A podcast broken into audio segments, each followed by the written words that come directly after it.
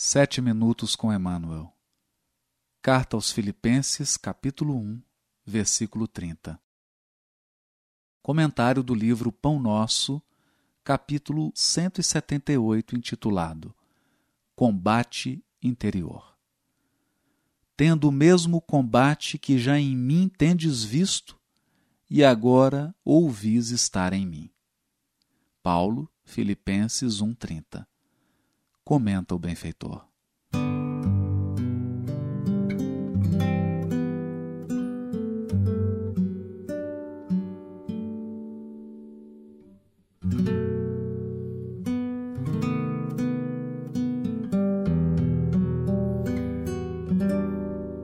Em plena juventude, Paulo terçou armas contra as circunstâncias comuns, de modo a consolidar posição para impor-se no futuro da raça.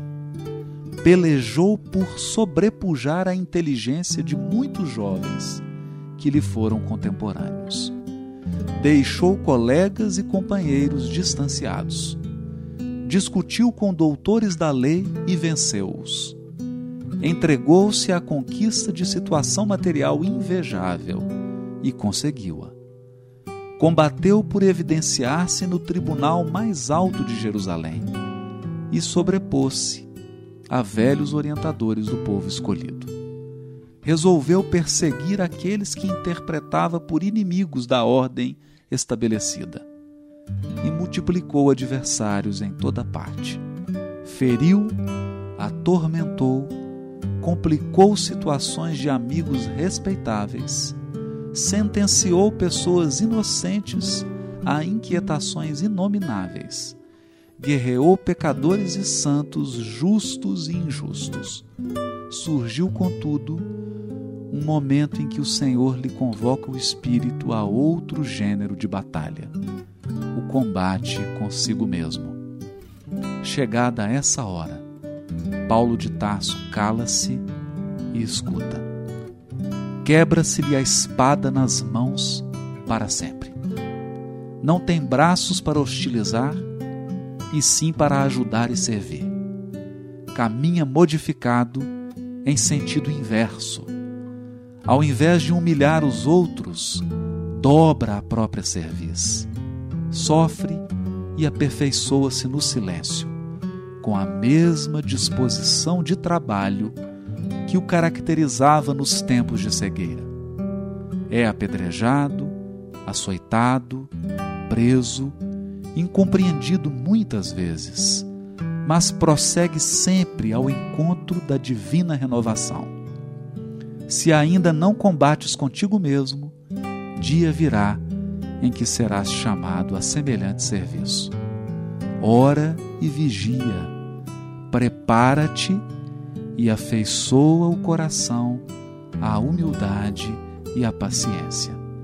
Lembra-te, meu irmão, de que nem mesmo Paulo, agraciado pela visita pessoal de Jesus, conseguiu escapar.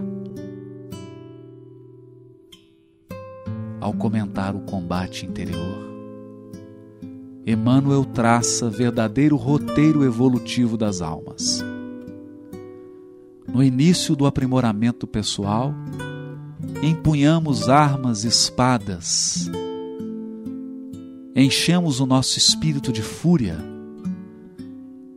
e iniciamos a tarefa de sobrepujar o nosso semelhante, diminuindo-os com a nossa força, com a nossa competência e muitas vezes com o nosso ardil. Semelhante empreitada desenvolve em nós os mais vastos potenciais de energia, de realização, de autoafirmação. É, no fundo, a assertividade que precisa ser engrandecida em cada um de nós.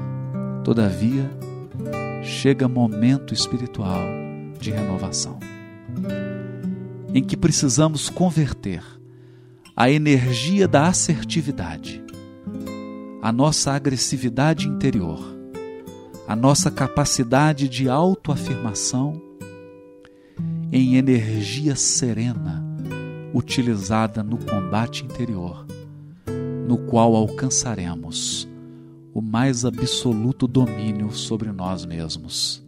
Nesse dia, experimentaremos a vitória espiritual sobre nós mesmos.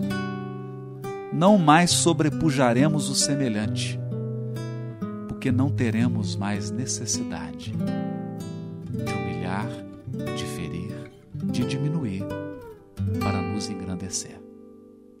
O crescimento será íntimo, interior. Teremos alcançado aquela serenidade decorrente do domínio e da educação das paixões, dos sentimentos, do desejo.